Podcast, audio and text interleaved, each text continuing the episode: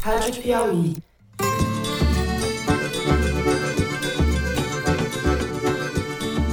Olá, sejam muito bem-vindos ao Foro de Teresina, o podcast de política da revista Piauí. Tem muito, muitas pessoas ligadas ao presidente que estão fazendo campanha através disso, então no fim das contas a gente só quer paz, a gente só quer justiça pelo meu pai, eu, Fernando de Barros de Silva, na minha casa em São Paulo, tenho o prazer de conversar com os meus amigos José Roberto de Toledo, aqui pertinho. Opa, Toledo! Opa, Fernando! Opa, Thaís! É muito triste ver num país com tantos pobres, tantos miseráveis, justamente eles serem utilizados em propostas legislativas como esta, PEC Kamikaze, Thaís Bilenque, hoje em Brasília. Salve, salve, Thaís! Salve, salve, Fernando. Salve, salve, Toledo. O senhor Faquin se reuniu com aproximadamente 70 embaixadores aqui no Brasil. E o peixe que ele vendeu lá foi que ele sofre ataques, né? O sistema democrático. Então, logicamente, todo mundo percebeu que aquela fala era para mim. Muito bem. Antes dos assuntos da semana, eu quero lembrar vocês que segunda-feira, agora, dia 18 de julho, às 7 da noite, tem Foro de Teresina ao vivo. É só para os assinantes da revista. Então você que ainda não assinou, assina lá e mande uma pergunta em vídeo pra gente. No site da Piauí tem um link, é só clicar e gravar. A gente vai responder as perguntas e falar dos assuntos importantes e mais quentes da política nacional. Anotem aí, segunda agora às sete da noite. A gente espera vocês. Para quem nunca ouviu, quem nunca assistiu, é bom saber que a gente fala o dobro de bobagens do que a gente fala quando não é ao vivo, né? É sem edição. Tá liberado, a gente fala mesmo. Exatamente, não tem edição. Não perca. Vocês podem se divertir à custa do constrangimento dos apresentadores. Exatamente. É um programa cômico involuntário. É entretenimento Exato. puro. Puro. Preparada, Thaís Bilenque? Preparadíssima. Muito bem. Bom, vamos então, sem mais delongas, aos assuntos da semana. Menos de quatro dias separam o assassinato a tiros de um militante petista por um seguidor de Bolsonaro em Foz do Iguaçu, no Paraná, da aprovação do estado de emergência pela Câmara dos Deputados em Brasília. Não há relação direta entre os dois acontecimentos, mas ambos exprimem, no intervalo curto de tempo, a sensação térmica do país a menos de três meses das eleições. A violência, na sua versão mais concreta e escancarada, no primeiro caso, e a violência institucional, patrocinada pelo Congresso, têm em comum o fato de que estão a serviço da reeleição ou foram perpetradas em nome de Bolsonaro. Agressividade fora de controle, no caso de Foz do Iguaçu, e disfarçatez desmedida dos parlamentares são peças de um ambiente político e de um momento crítico no qual a dinâmica das coisas parece empurrar o país para perto do abismo. No primeiro bloco, a gente vai tratar da tragédia de Foz do Iguaçu,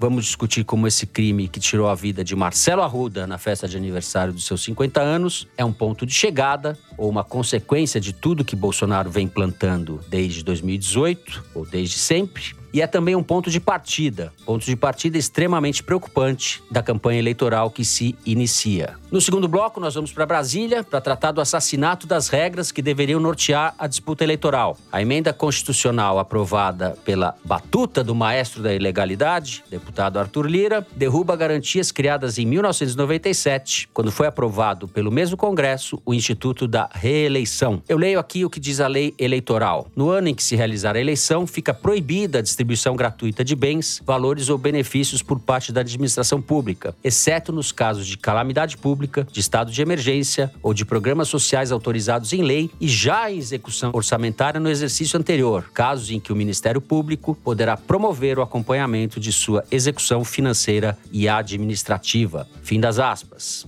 Estamos oficialmente em estado de emergência. O que isso significa ou pode significar daqui em diante, o Toledo e a Thaís vão nos explicar.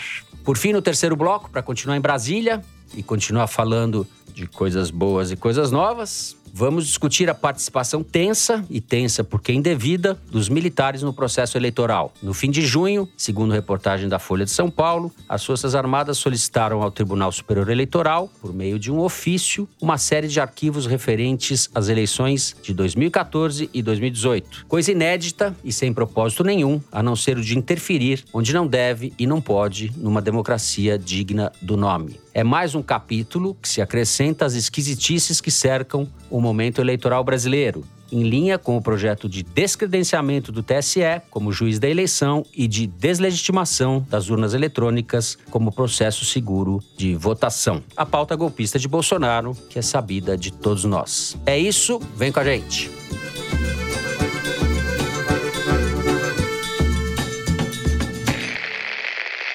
Muito bem, nós vamos começar falando sobre o assassinato do Marcelo Arruda no último fim de semana. Ele foi morto a tiros, como se sabe, foi amplamente noticiado pelo Jorge José da Rocha Guaranho, que é um policial penal federal invadiu o salão de festas onde o Marcelo realizava sua festa de 50 anos, na presença da família, de amigos, matou o Marcelo e foi baleado pelo Marcelo depois que o Marcelo tinha sido baleado por ele. É uma tragédia e mais trágica ainda porque ela não é surpreendente. Ela é, digamos assim, a consequência do clima que foi instalado na presidência do Bolsonaro e que vem sendo radicalizado nesse processo eleitoral que se inicia, Thaís. Você está em Brasília, você esteve aí cobrindo os eventos políticos do Lula em Brasília. Talvez a gente possa começar falando justamente por esse aspecto, como esse assassinato e esse episódio repercutiram, impactaram e estão sendo trabalhados dentro da campanha do PT. Sim, e só para mencionar, Fernando, que nessa festa de aniversário do Marcelo Arruda tinha balões com a foto do Lula, motivos do PT espalhados, o bolo com a foto dele, o que faz das fotos ainda mais simbólicas nesse aspecto. E, obviamente, esse assassinato mexeu com a campanha, enfim, motivou reuniões. E aí, no evento público do Lula na terça-feira à noite, em Brasília, Brasília tinha uma uhum. certa expectativa, né, de como seria a segurança dele. O Marcelo Arruda era tesoureiro do PT em Foz do Iguaçu, no Paraná, conhecido da vigília que ficou acampada em frente à Polícia Federal, onde o Lula ficou preso. Então, ele era conhecido da Janja, conhecido de várias pessoas que estão no entorno do Lula. Bom, na terça na noite, o Lula fez esse evento aberto ao público no Centro de Convenções Ulisses Guimarães e tinha bastante gente, milhares de pessoas. Eles colocaram detectores de metais para entrada, que é uma coisa que a campanha já tem feito, mas assim, uma revista bastante frágil, não foi reforçada. Mas o ambiente era um pouco esse, assim. O, Você o... estava lá? Você passou pela detecção de metais? Eu passei pela detecção de metais e o segurança que veio me inspecionar falou: ele ficou, ah, não gosto muito de revistar mulher, vamos lá e tal. Olhou minha bolsa assim, deu uma olhadinha, passou aquele detector falou: Você já ouviu falar de terrorismo? Sabe o que, que é isso?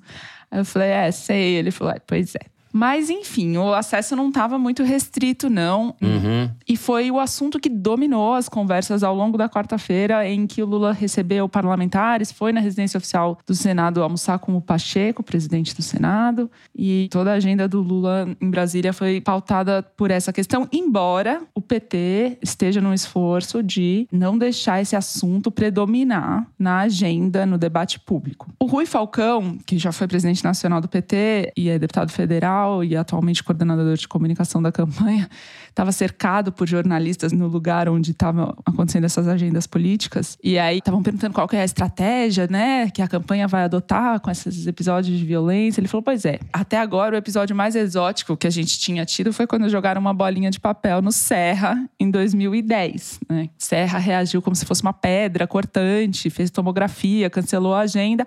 Depois revelaram que era só uma bolinha de papel. Agora é, é absolutamente diferente e o PT mesmo fez uma cronologia da escalada da violência contra a oposição no governo Bolsonaro, começando pela Marielle em março de 2018. Tiveram aqueles tiros contra um ônibus da caravana do Lula também no interior do Paraná, também no começo de 2018. O Bolsonaro, em setembro de 2018, nas vésperas de ser eleito, dizendo que ia fuzilar a petralhada. Depois, o Moa do Catendê, o mestre capoeirista, foi assassinado a facadas em Salvador. E agora, recentemente, né, teve um drone lançando veneno num ato do Lula em Uberlândia. E ainda, só para lembrar, naquele famoso discurso do Bolsonaro, há uma semana da eleição, no segundo turno, dizendo que ia mandar os petistas para a ponta da praia, numa referência ao lugar Exatamente. de desova de cadáveres pela ditadura militar. Não quero ser chato, mas teve a facada no Bolsonaro. Em setembro, Em setembro. também. E teve a facada do Bolsonaro, sim. E agora, mais recentemente, em três dias, no começo de julho, registrou-se um tiro na redação da Folha de São Paulo, em São Paulo. Ataque Na com janela, né? fezes na janela. Ataque com fezes e ovos no carro do juiz que mandou para prisão o ex-ministro Milton Ribeiro. E a bomba lançada num ato público do Lula na Cinelândia. E três dias depois disso, o assassinato do Marcelo Arruda. Falando com o Gilmar Tato, secretário de comunicação do PT, mais ou menos foi na linha do discurso que o próprio Lula adotou, o discurso público, que é eles querem nos intimidar, não vão, vamos continuar saindo na rua de boné, bandeira, camiseta, vamos fazer comício e vamos ocupar a rua, eles não vão conseguir nos assustar. Mas aí ele faz uma comparação com o que aconteceu na Colômbia, desde que as Farc fizeram um acordo de paz em 2016 e viraram um partido político para disputar a eleição como os demais partidos políticos. E desde 2016, segundo esse partido, 333 membros foram mortos. É uma comparação um pouco pesada do Gilmar Tato. E aí, o que o Sidônio Palmeira falou para os deputados, ele fez uma reunião para orientar os deputados da coligação do Lula, não só do PT. Ele fez uma apresentação a portas fechadas para falar um pouco da campanha e falou: a violência é uma questão, mas a gente não pode perder o foco. O foco tem que ser desemprego, fome, miséria as necessidades que o povo brasileiro está passando. O que a gente faz é comparar como se vivia nos tempos do Lula como, como se vive agora, mas não pode perder esse foco. Muito bem.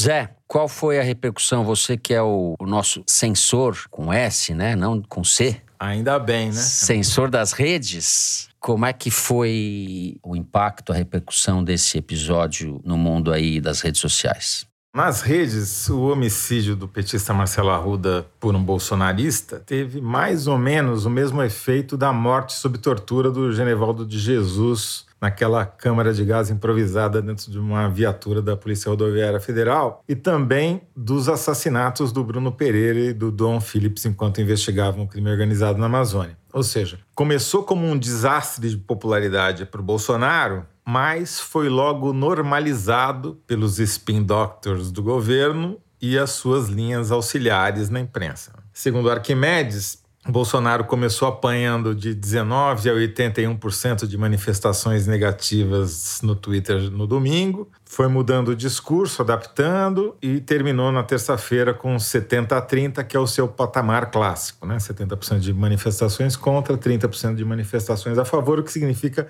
que ele conseguiu reagrupar a sua base de apoio nas redes de que jeito? Usando a mesma tática de sempre, né? Culpando a vítima e tentando transformar um crime premeditado em rixa, em algo banal, algo que o próprio Mourão, ex-vice-presidente, também fez logo no final de semana. Agora, quando um agente policial grita: aqui é Bolsonaro, num local privado, onde está havendo uma festa para a qual ele não tinha sido convidado, quando esse agente faz ameaças, vai pegar uma arma em outro lugar e volta atirando apenas porque o aniversariante está celebrando o seu petismo, o seu lulismo, o que seja, não dá para categorizar o atentado apenas como violência política genérica. É bem mais grave do que isso. Por quê?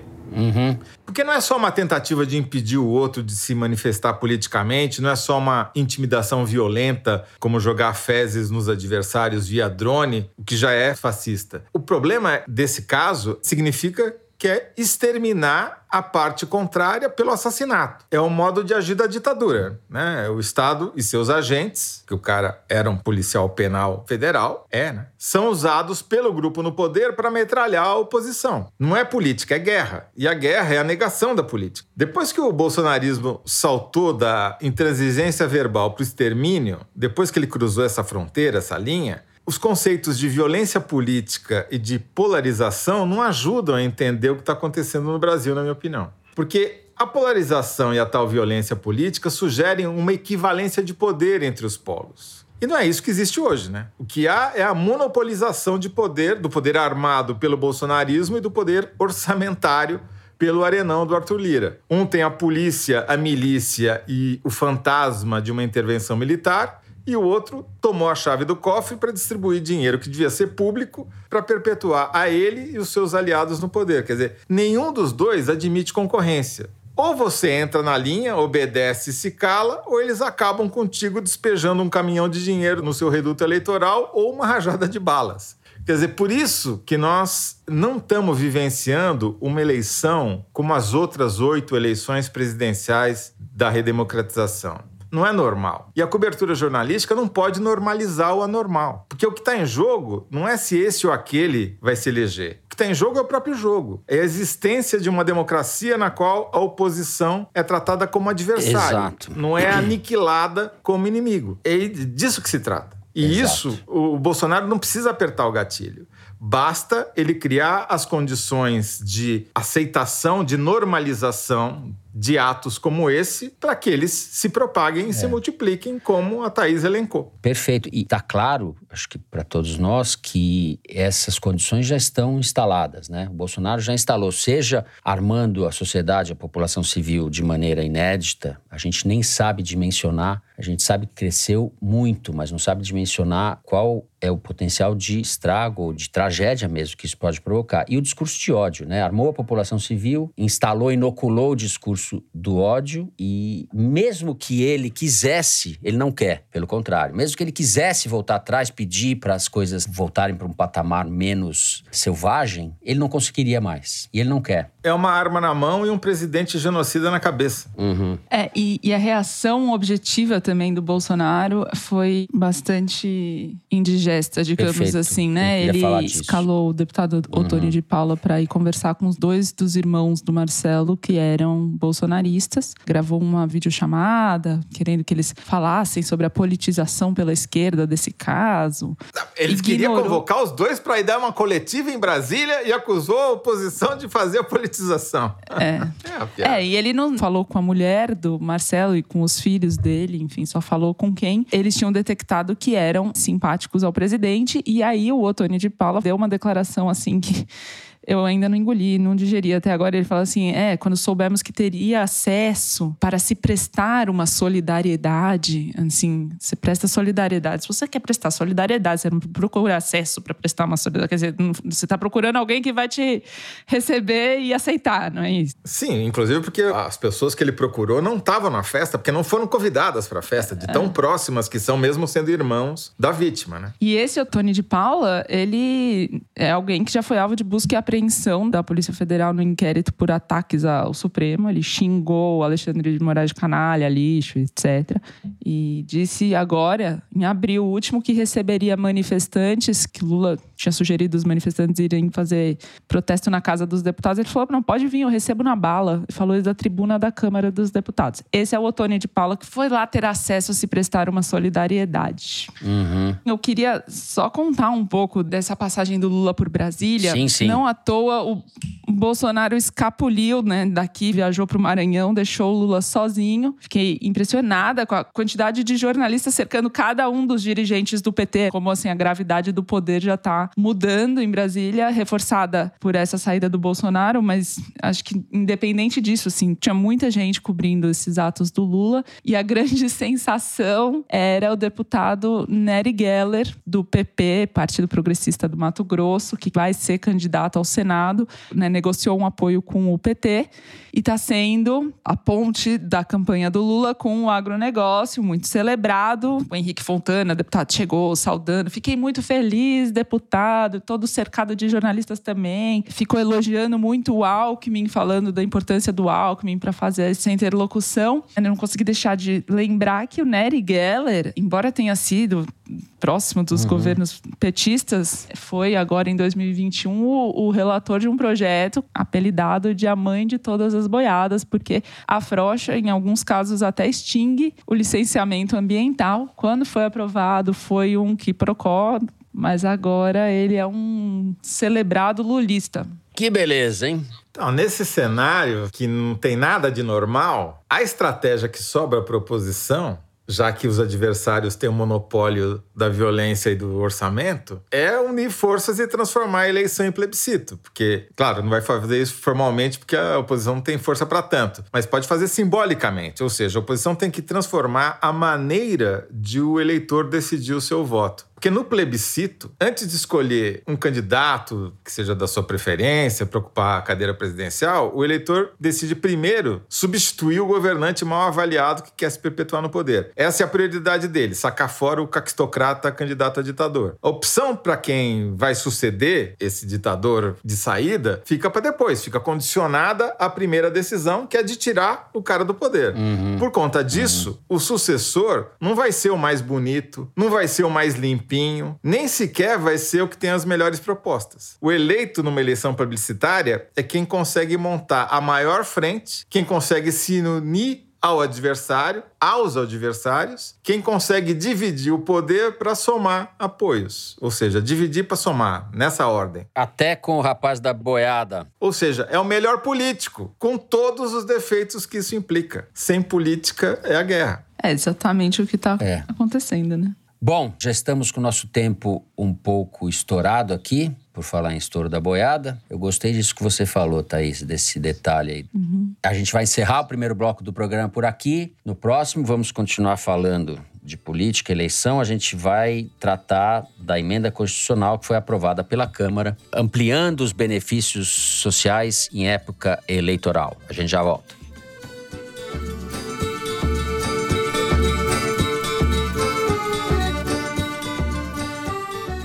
Assine a Piauí exclusivamente digital. Ganhe acesso a conteúdos da revista e do site, além de descontos em eventos da Piauí e descontos em ingressos dos nossos parceiros.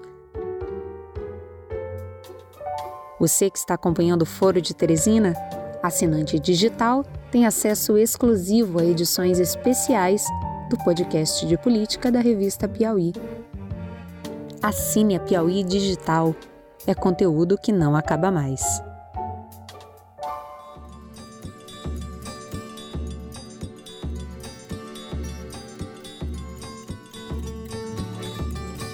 Muito bem. Nessa semana, o Congresso, a Câmara dos Deputados, porque o Senado já havia aprovado, a Câmara dos Deputados foi na mesma linha e aprovou a emenda constitucional que amplia os benefícios sociais, o Auxílio Brasil, que passa de 400 para 600, o voucher caminhoneiro, dobra o valor do Vale Gás, entre outras medidas driblando assim a lei eleitoral e espancando a decência, né? Espancando as regras do processo político-eleitoral de maneira inédita. A gente está diante de um quadro realmente excepcional em tudo, excepcional no que tem de mais terrível essa palavra. Thaís, você está em Brasília, você conversou com muita gente, talvez você possa contar um pouco como essa aprovação se deu e falar um pouco deste grande brasileiro, Arthur Lira. Pois é, o fato de ter sido aprovado no último dia útil, digamos assim, antes do recesso parlamentar, foi um recado muito claro do Centrão de que, assim, paguem direito, porque senão tem que, tem que vencer daí. A Câmara dos Deputados poderia ter aprovado na semana passada se tivesse o empenho que eles já mostraram em outros casos, então eles resolveram passar esse recado. Houve ali um momento de sabotagem, segundo o Arthur Arthur Lira, quando o sistema caiu e os deputados não conseguiam votar pelo Infoleg, que é a intranet da Câmara. E aí ele revoltou a oposição, porque a sessão estava sendo presencial na terça-feira, quando eles aprovaram o primeiro turno, estavam aprovando os destaques. Uhum. E o mais importante deles era sobre o estado de calamidade, que a esquerda era contra, você já falou tudo que tem para falar sobre por quê, né? Sobre o motivo. E aí começou a ter essa instabilidade o Lira suspende a sessão e aí na quarta-feira ele retoma e retoma liberando a votação remota de quem não está em Brasília, de quem está em Brasília mas não quer ir para a Câmara, de quem está em missão internacional, missão oficial e de quem está até em licença de saúde. E o Lira faz esse tipo de decisão ao sabor da conveniência dele porque ele já pôs voto remoto, tirou o voto remoto, obrigou o voto presencial inúmeras vezes, mas não por uma questão de segurança sanitária. Ele vai fazendo isso para garantir garantir o quórum quando ele quer e para impedir a votação quando ele quer também. Isso revoltou a oposição, revoltou. O Orlando Silva estava assim, gesticulando, acabou, não tem mais regra nesse país. É como se você estivesse no meio da partida, seu time toma três cartões amarelos, você vai ser expulso e o juiz fala: não, não tem mais cartão amarelo nesse jogo e segue o baile. O Orlando Silva, inclusive, foi o deputado que se absteve, porque no PT um deputado só votou contra, todos os outros votaram a favor, no PSOL também, enfim. Foi uma votação como se previa em massa a favor dessa medida. Bom, essa semana também eles fizeram uma tentativa de fazer o orçamento secreto impositivo, ou seja, obrigatório que o executivo cumprisse. Não conseguiram, mas quando eu conversei no entorno do Lira, até outubro eles ainda vão tentar outras vezes, outras formas de fazer o orçamento secreto uma instituição sólida deste país. Pelo menos o orçamento secreto é uma instituição sólida já, porque nem a futura base aliada do Lula, se o Lula ganhar mesmo, quer abrir mão. Eu conversei com o Paulinho da Força, o Paulo Pereira da Silva, que é presidente do Solidariedade, né, e está na campanha do Lula, e ele relata um seguinte diálogo com o Lula. Ele falou, né, que o Congresso não vai querer voltar ao passado, então que ou teria que manter a RP9, que é a emenda emenda do relator, ou aumentar a emenda individual impositiva, mas que os deputados não vão abrir mão de ter mais dinheiro para indicar para suas bases. Que o Lula fingiu que não ouviu, que não era com ele, ele insistiu, falou de novo, o Paulinho falou: Você quer que eu te fale do PT, quem recebeu, Lula? Aí o Lula, assim, tava lá olhando pro outro lado, a Glaze fala: Ouve o Paulinho, Lula. E daí o Lula responde: Pô, até você tá me enchendo o saco com isso, Glaze.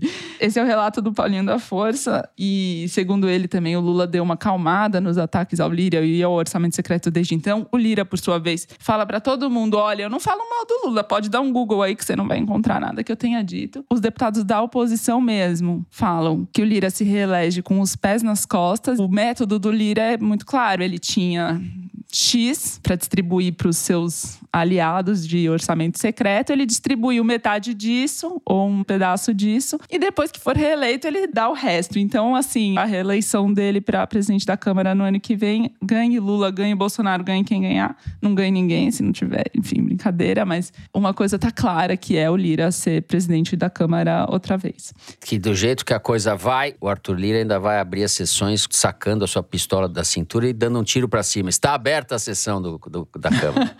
é, como essas coisas nunca são à toa e nem coincidência, o Lula teve uma reunião formal, oficial, na residência oficial, com o Pacheco e senadores da oposição. Postaram as fotos deles apertando as mãos, sorridentes. Tinha muito jornalista na porta e o Pacheco disse: sim, eu garanto, em nome do Congresso, quem ganhar a eleição leva. É uma contraposição do Pacheco e do Arthur Lira. José Roberto de Toledo. É vã e fútil qualquer comparação do Arthur Lira com ex-presidentes da Câmara que o antecederam. Nem Ulisses Guimarães teve o poder que o Arthur Lira tem ele realmente é um primeiro-ministro em exercício, porque ele manda no orçamento, ele ordena a despesa, ele distribui para quem ele quer, ele comete todas as barbaridades. Ele só é comparável ao Coronel Chico Heráclio de Limoeiro, em Pernambuco.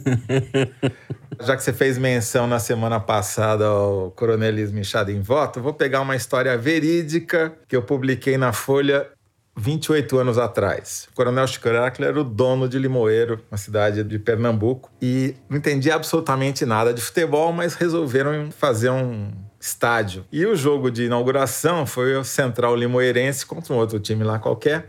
E o Coronel Heráclito, obviamente, foi convidado aí para a tribuna de honra assistir a partida. Ele estava lá dormindo, ele não gostava de futebol e o jogo estava 0 a 0 Foi 0 a 0 até os 44 do segundo tempo. Aos 44 do segundo tempo, o juiz, esse maluco, o árbitro, resolve marcar um pênalti contra o Central Limoeirense. Aí a torcida se revolta, faz aquela gritaria toda, o coronel acorda e o filho, para ele, o que está acontecendo? Ele fala: Não, o árbitro marcou um pênalti, agora tem que. Vai ser. Tem que cobrar o pênalti. Ah, se marcou, tem que cobrar. Daí eu falei: Não, mas se cobrar, a gente vai perder o jogo. Ah, é contra a gente, é contra o nosso povo. Então, cobra na meta oposta. o Central Limoeirense ganhou por 1 a 0 é. Esse é o Arthur Lira, entendeu? O Arthur Lira é o novo. Coronel Chico Heráclio. Ele fez uma coisa que eu realmente custo acreditar. Tem uma matéria do. Uma ótima matéria, por sinal, do Daniel Vetterman na, no estado de São Paulo, contando que no meio dessa confusão toda, da PEC, kamikaze, etc., eles aprovaram, o Congresso Nacional, ou seja, a sessão conjunta da Câmara e do Senado, aprovou uma legislação que contraria a Constituição, contraria todos os pareceres dos próprios técnicos da Câmara e do Senado, contraria o bom senso, contraria tudo, permitindo simplesmente que se dê trator em ano eleitoral, que se dê cesta básica em ano eleitoral, que você faça, que você dê o que você quiser. Não tem uma restrição nenhuma segundo esse projeto de lei que foi aprovado ontem e que faz uma coisa que essa eu juro para vocês que nem nos meus mais delirantes sonhos ou pesadelos eu poderia imaginar que seria possível. Essa legislação aprovada ontem permite simplesmente que um dinheiro que já está empenhado, ou seja, foi reservado no orçamento para uma determinada cidade, seja transferido para outra cidade. O dinheiro já está empenhado, mas ele vai transferir para quê? Para chantagear o prefeito. Ou seja, se o prefeito que recebeu aquela grana, ou que está com a grana empenhada já para fazer uma obra, não entregar os votos que o deputado quiser, ele vai perder o dinheiro que já está empenhado, já tem contrato, já tem empresa contratada. É, é, inimaginável. Os caras, aquilo ali é muito mais zoneado do que a zona. É, é agora é, o Lira teve um laboratório para fazer isso, porque ele fez isso em Junqueiro, a cidade dele em Alagoas. O prefeito dele não conseguiu se reeleger, ele mandou tirar o trator que tinha entregado via Codevasf e fez outras tantas retaliações para o prefeito que veio depois. Ele fez escola para fazer isso aqui, ele estudou antes. Chico Heráclio. Dois, a missão. Que lambança. É lei Chico Heráclio. Muitas coisas chamam atenção, mas em particular essa acomodação do Centrão e essa labilidade né, do Centrão, que já vai olhando para onde está indo o vento, já vai se acomodando ao novo inquilino do Planalto, que provavelmente, ou as pesquisas indicam, com todas as ressalvas que o processo eleitoral em curso exigem, vai ser o Lula. E a acomodação do próprio Lula, a gente vai ver muito atraso e muitas barbaridades sendo acomodadas em torno do novo consórcio do poder. Esperamos que não, mas já estamos vendo que sim, né? Com certeza. E voltando ao orçamento secreto, tem uma matéria do Breno Pires na revista Piauí deste Boa. mês que mostra exatamente como o orçamento secreto, na verdade, ele é uma coisa de Brasília para Brasília, porque ele chega na ponta, nos municípios, mas o cidadão não necessariamente sente o efeito desse dinheiro.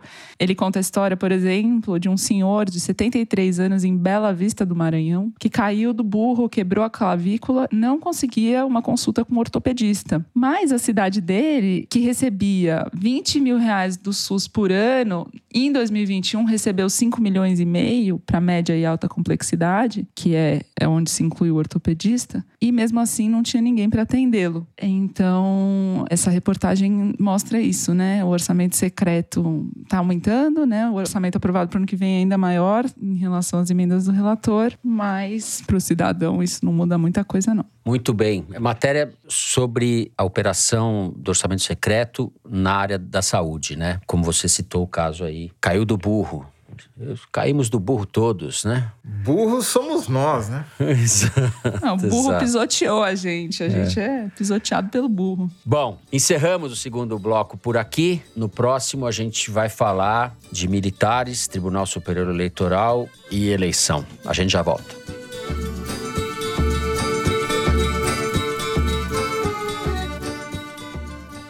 Olá, ouvintes do Foro de Teresina. Eu sou Giovana Girardi e queria fazer um convite especial para vocês.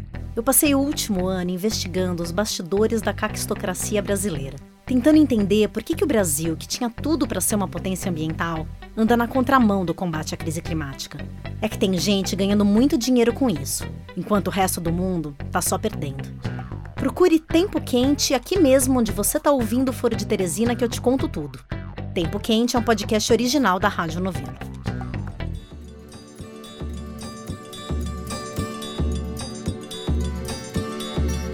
Muito bem. Enquanto estamos gravando aqui na manhã desta quinta-feira, o ministro da Defesa, general Paulo Sérgio, está no Senado a convite, na Comissão de Transparência, Fiscalização e Controle, né, Thaís? Uhum. Mais uma rodada de conversas a respeito da atuação das Forças Armadas no processo eleitoral. Essa relação das Forças Armadas com o TSE entrou já faz tempo numa dinâmica tensa. O TSE vem resistindo às investidas, especificamente do general Paulo Sérgio, que encampou a demanda do Bolsonaro para, digamos assim, desacreditar ou deslegitimar o TSE como juiz da eleição. Thaís, você aí em Brasília, onipresente, está no comício do Lula, está na comissão do Senado, está entre os ministros do Bolsonaro. Quem está em tudo você... não está em lugar nenhum, né, Fernando? Não, não é verdade. É... Ela tem o dom da ubiquidade. Uhum. Ubiquidade. A minha escola é o Kassab. É o político quântico, né, político quântico. Bom, sim, o general Paulo Sérgio está no Senado, ele foi à Câmara, eles têm ali uma lista de pleitos, né? Que eu acho que nem é o caso mais da gente tentar entender, porque são repetitivos. E segundo, eu conversei com um especialista que faz parte da Comissão de Transparência do TSE, não tem novidade nessas últimas propostas que eles insistem em fazer. O general Paulo Sérgio foi a convite do senador Eduardo Girão, do Podemos do Ceará. Ele uhum. se diz uhum. independente, mas é muito mais bolsonarista do que isso. Enfim, não se espera grandes esclarecimentos dessa audiência, mas o fato é que eles estão nessa campanha das Forças Armadas que me lembram muito o que o historiador Carlos Fico fala sobre a estratégia do medo, né? De ficar colocando, anunciando e, enfim, trazendo suspeitas, enfim, mas esse acadêmico da Comissão de Transparência do TSE pediu para eu não identificá-lo, porque senão ele teria que dar explicações para o TSE, mas o que ele diz é que as medidas para ampliar a segurança do pleito, o TSE já tinha elaborado para garantir. O que tem de novidade mesmo é o que o Faquin decidiu fazer um mês atrás, de abrir a possibilidade de as universidades também serem observadoras da eleição e fazer recontagem de votos. As Forças Armadas tinham pleiteado essa possibilidade, foi dada, e aí agora ele abriu um edital para as universidades também se escalarem para serem observadoras. Até agora a USP, a Unicamp e a Federal de Pernambuco se escalaram, mas o TSE está querendo talvez até prorrogar o prazo, porque tem um problema também de comunicação, né, da presidência do TSE, do Faquin. Nem as universidades ficaram sabendo desse edital para elas serem fiscalizadoras. Uhum. E aí, qual que é a importância disso? É que tem a contagem oficial do TSE, as Forças Armadas querem fazer sua recontagem e agora vai ter a recontagem das universidades também. O que o especialista me diz é: as Forças Armadas têm gente para fazer essa recontagem em todo o território, mas as universidades, elas têm como confirmar estatisticamente a contagem de votos do TSE, o que é importante que pode servir como uma aspas contraprova para a recontagem das Forças Armadas. Zé. Então, Fernando, o ministro da Defesa trocou a farda pelo terno, mas não tirou o coturno, né? Desde que ele hum. trocou o comando da tropa, que ele era comandante do exército, pelo comando das gavetas da sua escrivaninha, ele parece que está perseguindo o status perdido, se arvorando a porta-voz do golpe. Como aquele bolsonarista que invadiu a festa sem ser convidado, o general Paulo Sérgio quer dar às Forças Armadas funções que não lhe competem. Não está escrito em lugar nenhum que cabe às Forças Armadas fazer algo além do que transportar a urna durante uma eleição. Não tem que fazer conta, não tem que fazer fiscalização, não tem que fazer porcaria nenhuma. Numa Vai democracia pintar sarjeta. Para isso que não serve. Tem, não pode, né? Não pode.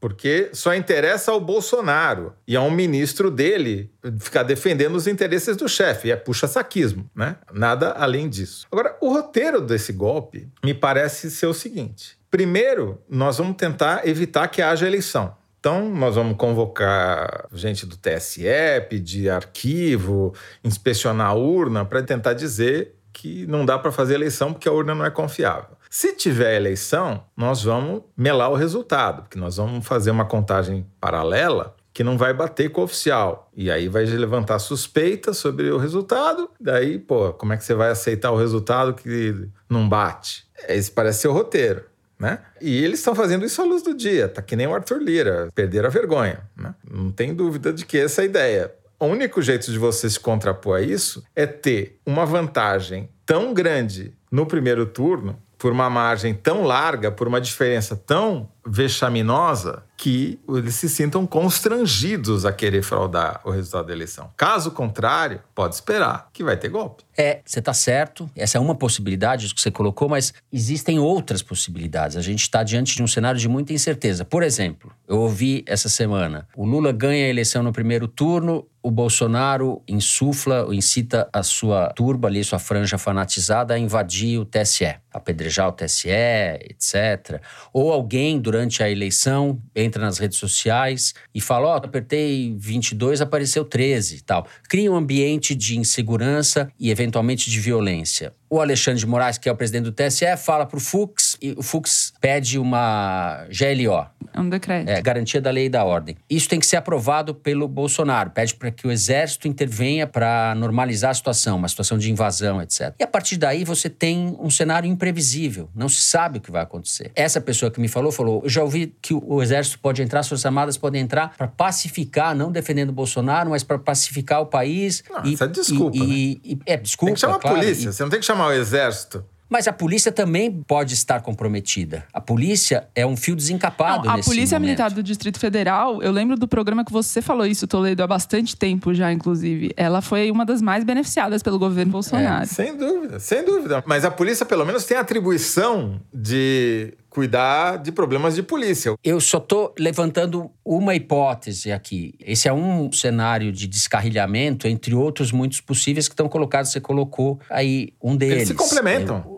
isso, esse cenário que você pintou, exato. ele complementa a perfeição. E as forças de segurança, no caso, as Forças Armadas e as polícias, não se sabe até que ponto elas estão comprometidas com o processo democrático. A sensação de que isso pode desandar de maneira muito ruim é grande. Quarta-feira, eu vendo um debate da revista Rosa sobre a questão dos militares, com o historiador Carlos Fico, que a, Thais se referiu, com o Celso Castro, que também é um estudioso, historiador e antropólogo, estudioso dos militares, e o Christian Lynch. O Celso Fico dizia, a Thais até que já falou isso, que vê um risco maior de sabotagem do processo eleitoral nas polícias do que nas próprias Forças Armadas. E daí digo eu, uma parte significativa dos militares da ativa acham que o Bolsonaro é um idiota. Acham mesmo isso. Não esses que estão no poder, nem o Paulo Sérgio. Como é uma instituição muito fechada, muito, muito endógena, a gente não sabe mensurar exatamente qual é a correlação de forças lá dentro.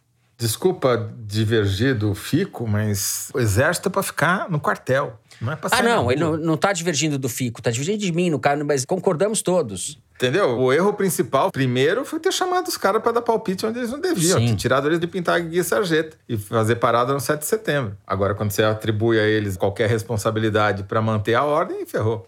Por isso, voltamos ao ponto que você tratou no começo do programa. O que está em jogo não é quem vai ganhar ou quem vai perder, é o próprio jogo. E a imprensa, muitas vezes, dá a impressão de que não está dando a devida importância ou centralidade a isso. Thaís Bilenque, além desses aspectos que a gente tratou, tem a questão do viu metal, né? Dos benefícios, do prestígio social e dos benefícios materiais que os militares que estão acomodados ou que foram chamados para perto do poder ou para dentro do poder gozam desse benefício e não querem largar esse osso, certo? Certo. O Toledo falou em puxa-saquismo, mas tem também outras motivações. A Controladoria Geral da União, a CGU, fez uma auditoria interna e divulgou extraoficialmente para a imprensa, não quis fazer disso um documento, porque a CGU pertence ao governo Bolsonaro. E nessa auditoria constatou irregularidades nos pagamentos e nos cargos ocupados por pelo menos 2.300 militares. É uma conta conservadora, baseada nos dados de dezembro de 2021, conservadora porque cautelosa, pegou os casos mais explícitos e não aqueles um pouco mais ambíguos, de ganhos acima do teto constitucional, salários dobrados, acúmulo de função, exercício maior do que o tempo permitido por lei. Só em dezembro de 2021, essas irregularidades custaram aos cofres públicos 5 milhões de reais.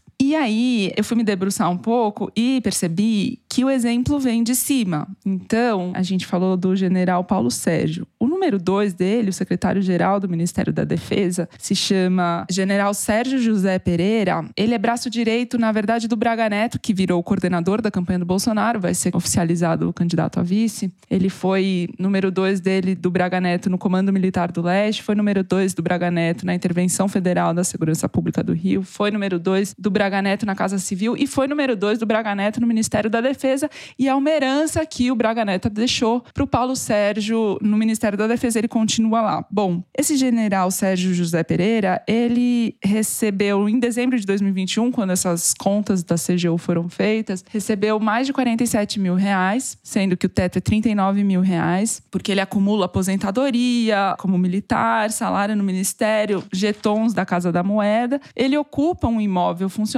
e é o exemplo, claro, de como a austeridade não é o forte dos militares, embora eles digam diferente. É, É, Ele foi à Turquia e voltou no começo da semana passada, no início de julho, para passar uma semana participando de um encontro da indústria da defesa dos dois países. Essa viagem custou 53 mil reais. Cada perna da passagem custou 21 mil reais. Pelo que eu vi na Latam, você consegue ir à Turquia no fim do mês por 5 mil a 9 mil reais por trecho, ou seja, algo me diz que ele não foi de econômica e tá tudo bem, porque o Bolsonaro liberou que ministros ele não é ministro, ele é número dois, mas liberou que os ministros voem de executiva custeados por nós, pelos cofres públicos, em janeiro, contrariando uma regra que estava valendo desde 2018. Então, esse cara é o homem do Braga Neto no Ministério da Defesa, está se beneficiando. Então, assim, tem outros fatores também que fazem eles entrarem em campanha pelo Bolsonaro.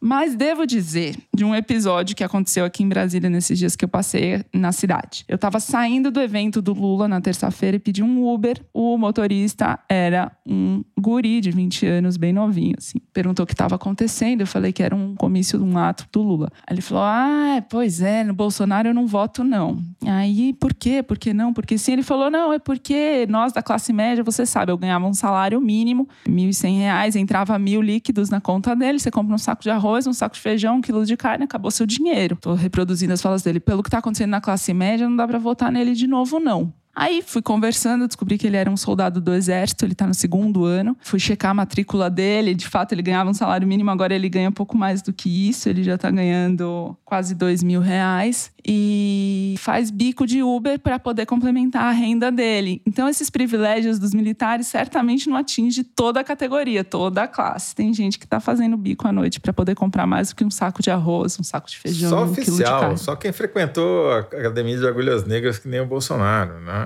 Isso aí não é coisa para soldado, suboficial, nada disso. Vocês estão amassando pão, estão trabalhando, é diferente. Tá certo. Com mais essa esclarecimento da Thaís Bilenque em seu tour brasiliense, nós vamos encerrar o terceiro bloco do programa e vamos direto para o Kinder Ovo, é isso, direção?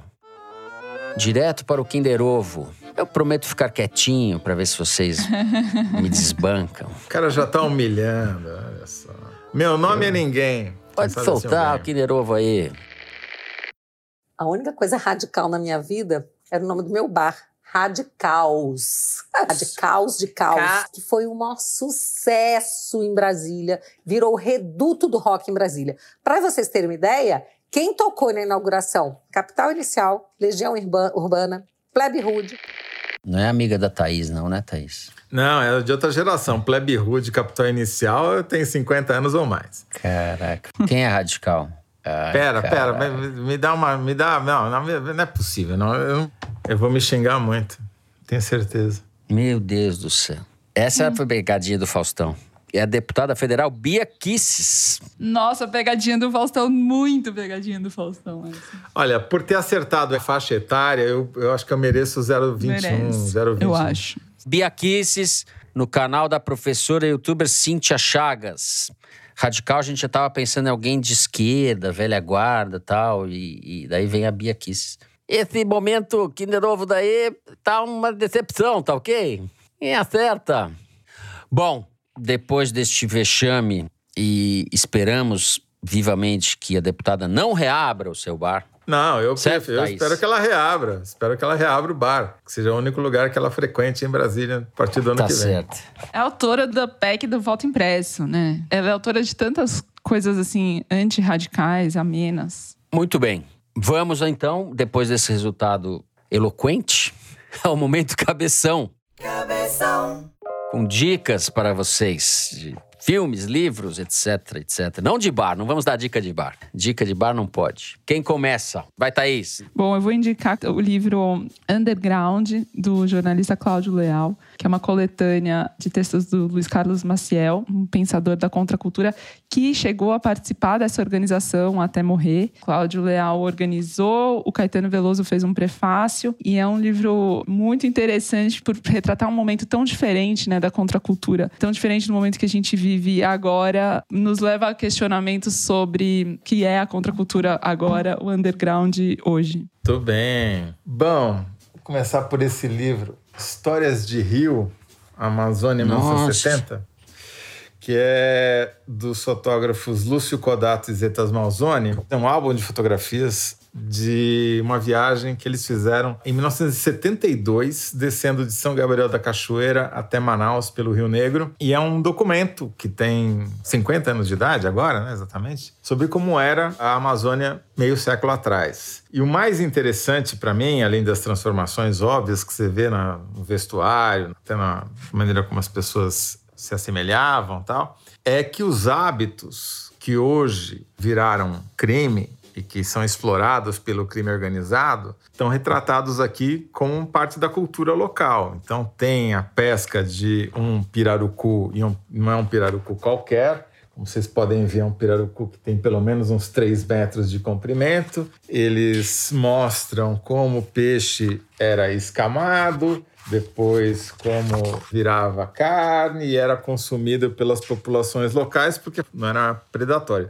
E a prova de que não era predatório é que esse pirarucu tem 3 metros. Incrível, que hein? um pirarucu de 3 metros fora. E tem a gente comendo tracajá, que hoje é crime. Enfim, a cultura já vem de há muito tempo. A questão não é criminalizar a cultura, a questão é o uso desses recursos pelo crime organizado. Outro livro que eu vou recomendar esse daqui do Nicolas Taleb, o autor predileto da Faria Lima, chamado A Cama de Procusto. Eu não vou explicar o que é a Cama de Procusto, vocês vão lá no Google e descobrem.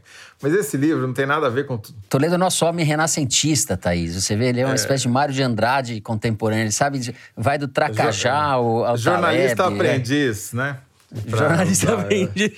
Então, que o Mário de Andrade tem o livro Turista Aprendiz. E no Turista jornalista Aprendiz, ele foi, aprendiz. Ele foi em 1927 até o Vale do Javari. É verdade. Mário de Andrade. Você vê, 50 em 50 anos a gente fecha o- as recomendações. Esse livro aqui não tem nada a ver com os outros livros que tornaram o Taleb famoso, como O Antifrágil, A Lógica do Cisne Negro, que eu já até usei aqui no programa outras vezes. Esse daqui é um livro muito engraçado, porque é um livro de aforismos, ou seja, frases que não tem nada a ver uma com a outra, né? E são muito boas as frases. Tem frases realmente memoráveis. As frases que eu gosto mais estão aqui, ó. Você se lembra mais dos e-mails que enviou e não foram respondidos do que os dos e-mails que você não respondeu. Verdades absolutas, mas É, vou terminar com a Não minha discordo de predileta. nenhum.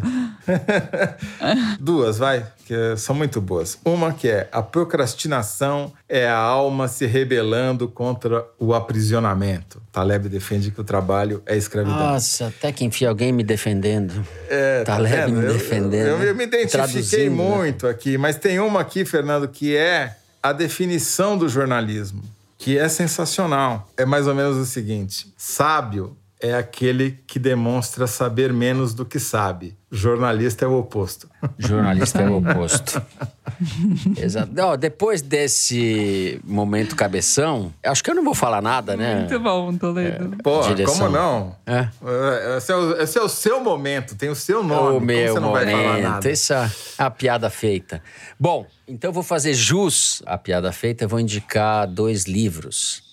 Sem a graça do Toledo, né? Sem o, o apelo da Thaís.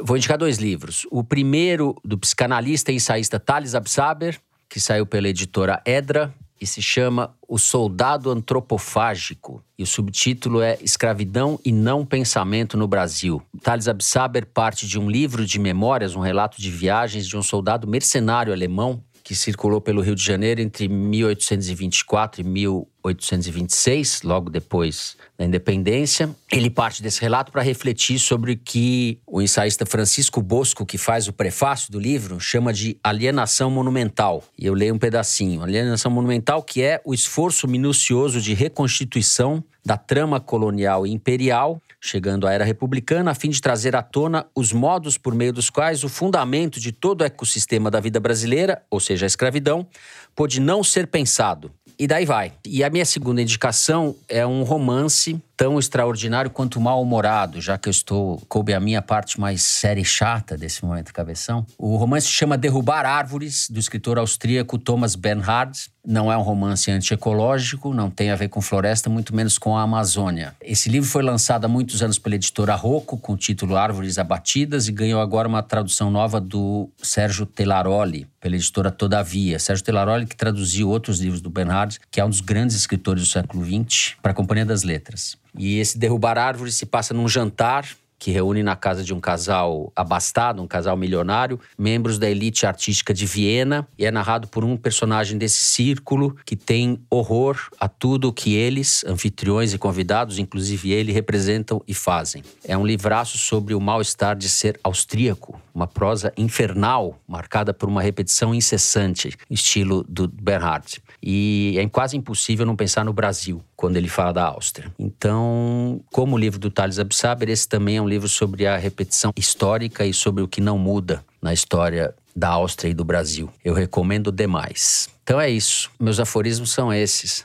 Bom, depois deste momento cabeção, vamos direto para o Correio Elegante a melhor parte do programa, porque são vocês que fazem essa parte. Nós vamos começar. Estragando essa Elegante, parte Vamos do- estragar um pouco o Correio Elegante. Exato. Nós vamos começar o Correio Elegante comentando algumas críticas que recebemos, alguns comentários que recebemos em relação ao programa da semana passada. Todos os três. Começando pelo Toledo. No programa passado, recebi muitas críticas porque caracterizei os dois auto-intitulados educadores colombianos que foram causar constrangimento na sede da FUNAI lá no Vale do Javari como amedrontadores e do jeito que eu me expressei muito mal, deu a impressão de que eles eram amedrontadores por um deles ser tatuado e pelo outro usar boné. Obviamente não é isso, né? Minha descrição foi tão ruim que gerou essa compreensão. E Parecia isso mesmo, quando obviamente não era disso que se trata. Cada um usa a tatuagem que quiser, o boné que quiser, isso não tem nada a ver com a sua Inclusive. Toledo, é uma pena que o programa seja é, só em áudio, porque o Toledo podia mostrar, né, Thaís? A tatuagem ele tem no braço esquerdo, É, uma tatuagem cobrindo do pulso ao ombro. Exatamente. e a tatuagem na coxa também, na Tem panturrilha. uma, é, no Podia mostrar tórax. todas elas. Infelizmente só temos áudio, né?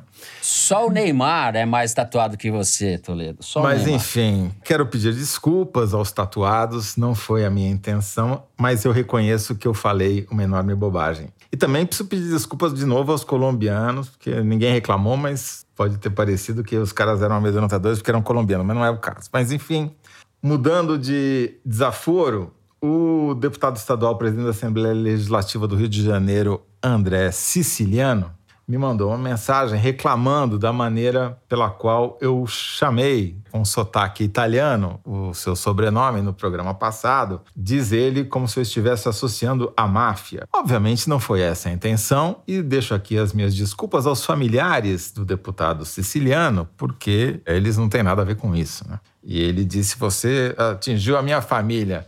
Bom, a respeito desse capítulo do programa anterior, eu também recebi uma mensagem do candidato Marcelo Freixo reiterando que o acordo com o PT não incluía, ou o acordo deixava explícito o acordo que o PSB fez com o PT, pelo qual ele, Freixo, é apoiado pelo PT e pelo Lula no Rio de Janeiro, na sua candidatura ao governo, tinha como contrapartida que o PSB não lançaria senador e que, portanto, quando o Molon alega isso, ele não está falando as coisas certas. Então, eu vou deixar esse, independentemente do que eu acho desse acordo do, do que eu já falei, deixar registrado esse ponto que o Marcelo Freixo, é, ouvinte do programa, fez chegar a nós. Eu ouvi forças do PT nessa semana reiterando essa posição do Freixo também. Então, deixo registrado. Da mesma forma que também registro que no bloco da FUNAI do programa passado, a gente informou que a direção em Brasília tinha determinado que a sede em Atalaia do Norte fechasse as portas, já que não tem segurança para os funcionários. Quem decidiu, na verdade, fechar as portas foram os próprios funcionários. Muito bem, façam deste limão uma limonada, ouvintes. e tem cartinha agora, tem parte boa também, Correio Elegante. Posso ir direto, direção? Feitos esses reparos e com a expectativa de que o Toledo, no programa de segunda-feira ao vivo, vai exibir o seu braço tatuado, eu começo então com o e-mail da Shai Rodrigues. No próximo sábado eu virei o foro durante a faxina mais importante da minha vida. A primeira no meu novo apartamento, comprado com o trabalho de produtora cultural em São Paulo. Acho que sou a última geração a conseguir financiar uma casa trabalhando com arte e cultura nesse país. E aproveito para pedir um salve especial para os moradores do condomínio Portal Barra Funda e pedir que os Teresiners se apresentem no grupo de moradores, porque eu tenho certeza que vocês existem no meu prédio a julgar pelos stickers comunistas nas varandas. Um beijo a todos do foro. O ano está sendo horrível, mas estamos juntos. Muito bem, Chay. Novo apartamento. Bem-vinda ao novo É. apartamento. Praticamente nossa vizinha. Eu estudei na Barra Funda há muitos anos, lá no Conselheiro Antônio Prado, ali na Vitorino Camilo. Um abraço a todos os moradores. Esse é um bairro subvertivo. Bairro de subvertivo. Outro ponto em comum com o Mário de Andrade, tá vendo? tá certo, verdade. Eu vou ler o e-mail do Roy Bento. Era outubro de 2021, quando meu amigo Fernando, não esse, opa, Fernando, me recebeu em sua casa. A ideia era simples: dois meses de hospedagem amigável, contribuindo com o aluguel. E os dois meses viraram nove até que decidi me mudar para a praia do Preá, no Ceará. Duas semanas se passaram desde que cheguei aqui e mal sei descrever a saudade que tenho de dizer toda sexta um opa, Fernando, personalizado para o meu amigo.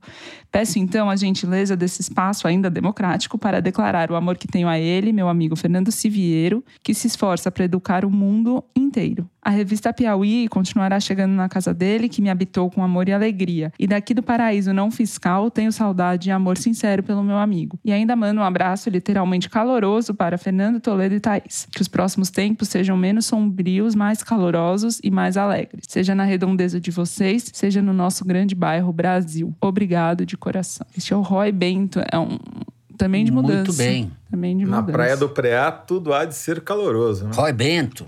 Opa, Roy Bento, né? Vamos lá. Agora, esse amigão é um amigão mesmo, né? Porque o cara chega lá para duas semanas, fica nove meses, realmente é amigão. Já fiz isso muitas vezes, como inquilino, não como. Enfim. Bom, tem aqui um e-mail do Rodrigo Farina. Sou ouvinte e devoto do Foro desde o episódio 2. Assinante da Piauí desde 2016 e tenho dois problemas para resolvermos juntos. Primeiro, acho chique quem tem pais anti-Bolsonaro. Eu tenho pais bolsonaristas. Meu pai é do tipo que não acredita na Globo, na Folha, em nada porque são todos enviesados. Para contornar, comecei a mandar para ele conteúdos dizendo que são produzidos por amigos meus. Ele tem ouvido e mudado de opinião. E os amigos são vocês. Então, por favor, caso o encontrem na rua, falem que somos amigos. Não me envergonhem, tá? Então, Rodrigo Farina, assim, você, Thaís, você... Coisa Meu mais linda essa brother, mensagem. Como é chama brother. Rodrigo Farina? O Rodrigo Farina Tamo Sênior junto. tem que dizer que nós somos amigos do filho dele, tá? Problema 2. Apresentei o foro para minha noiva. Ela amou, mas, indisciplinada, perde alguns episódios e agora briga comigo quando os ouço sozinho. Desde então, tenho ouvido na clandestinidade. Nossa. O que é um paralelo com o governo Bolsonaro. Querer jornalismo de verdade te faz quase clandestino. Peçam publicamente pela minha liberação, tá ok? Vocês me devem essa. Parabéns pelo trabalho. Beijão. Ô, noiva do Rodrigo Farina, por favor, libera o Rodrigo aí, né? Não, e ouve, Ouve todos junto. junto. com ele. Ouve E junto. O que, que você tem pra fazer melhor que isso? E ouve com o sogrão também. Põe o sogrão na roda. Pra azeitar sua relação com ele de Põe o vez sogrão antes na do casamento. Vai dar super certo. Tá certo?